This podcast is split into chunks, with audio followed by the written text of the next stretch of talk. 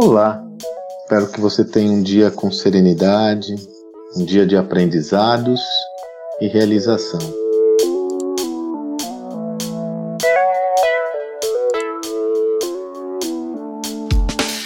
O mundo corporativo sempre foi pródigo em gerar terminologias muito particulares, nomes, títulos que emergem praticamente a cada dia.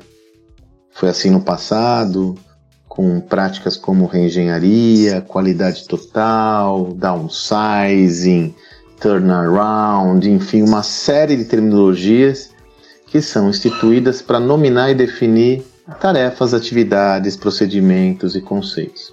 Boa parte dessas terminologias são em inglês porque, inegavelmente, os Estados Unidos ainda são um berço importante de construção de pensamento sobre gestão. Historicamente sempre foram, né?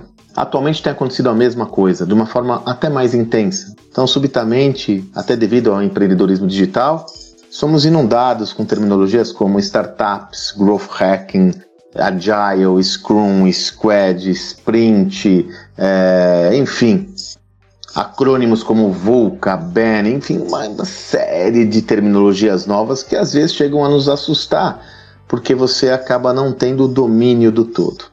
O que eu quero trazer para você hoje é uma dimensão que muitas vezes não é explorada. Qual que é a validade de todas essas esses acrônimos ou desta prática de definir e batizar iniciativas de uma forma particular? Ou melhor, quero falar para você como você pode utilizar isso no seu negócio. Veja, tudo é uma questão de simbolismo. Se você for entender as práticas de negócio, se você for dar uma olhada, boa olhada para a sua organização, você vai observar que existem símbolos importantes da sua empresa que emitem determinada mensagem que fortalecem ou enfraquecem a interpretação das pessoas acerca de determinados temas. Então, por exemplo, Salib teve uma conversa importante com Rancharan, um talk show com Rancharan, ou melhor, uma entrevista com Rancharan, que vai ser a base para o nosso próximo livro de liderança. E o Salim comentou comigo, Sandrão, o, o sugere que não tenham mais diretores de marketing, que tenham é, executivos de growth marketing, executivos que pensam o crescimento. Inclusive quem definiu essa terminologia foi o growth hacking com o Sean Ellis lá no Vale do Silício. Ele falou, pessoal tem que pensar em crescimento, em expansão. Eu falei, puxa, o que está por trás disso? Não é só mudar o título, o que ele está sentenciando é que o profissional de marketing tem que mudar o seu perfil para ser um profissional inter, que se relaciona com todas as tecnologias disponíveis para pensar a expansão do seu negócio. Portanto, eu não vou chamar esse cara de diretor de marketing, senão isso me remete a uma outra atividade. Eu preciso ter uma nova terminologia para tangibilizar a transformação que eu tanto estou necessitando nesse profissional. Então você percebe como a semântica é importante? Por isso que eu digo, Sugiro você refletir como você pode adotar uma semântica adequada ao seu negócio. Recentemente eu tive uma discussão com cooperados que estavam falando sobre a necessidade de terem comitês. O comitê, como instância, ele foi desenvolvido justamente para você ter uma, um espaço onde as decisões são compartilhadas com mais pessoas em prol de uma visão única sobre determinado tema. Um comitê de risco, um comitê de marketing por aí afora. Só que os comitês ao longo do tempo foram ficando em instâncias muito burocráticas e o que ocasionou foi a perda de agilidade para a empresa. Se você pensar bem uma metodologia ágil, a chamada metodologia Agile, como Squad, por exemplo, pode ser o Scrum, pode ser qualquer metodologia dessas, na verdade tem a mesma proposta. Construir a partir da cooperação e de conhecimento multidisciplinar a solução para um problema. Só que esse essa nova metodologia consegue fazer isso tendo como pressuposto a agilidade por meio de uma governança muito específica.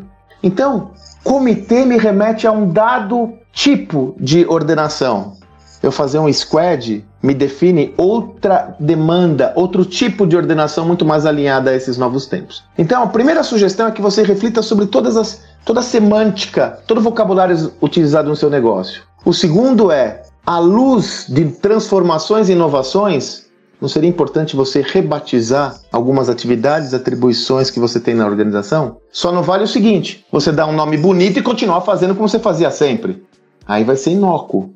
É necessário que as duas coisas andem juntas.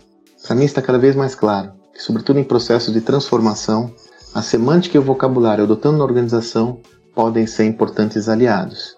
E muitas vezes nós esquecemos da parte simbólica e só nos dedicamos à prática. Sugiro você refletir sobre isso desenvolver um novo vocabulário para um novo momento. Essa é a mensagem de hoje. Aliás, pessoal, muitos têm mandado uma mensagem. Sempre, todo dia eu recebo mensagens das pessoas agradecendo esse espaço, enfim. E alguns têm me enviado mensagem: como eu posso ajudar? Como eu posso ajudar nessa causa? Gente, isso aqui sempre vai ser voluntário, sempre vai ser um, uma, um espaço meu com você. A única forma que você pode ajudar é compartilhando. Convide outras pessoas para estarem conosco nesse movimento, mandem o grupo do Telegram, mande o link do, do podcast. Convide mais e mais pessoas para usufruírem desse conteúdo, porque dessa forma nós aumentamos esse movimento e aumentando esse movimento nós impactamos mais e mais pessoas com uma mensagem virtuosa. Essa é a forma que você pode contribuir por essa causa porque ela sempre vai ser voluntária e sempre vai ser uma perspectiva que eu tenho de criar valor a quem tanto me cria valor, que é você, que está me ouvindo, que está me acompanhando. Ok? Então compartilha aí. que você tenha um excelente dia e até amanhã.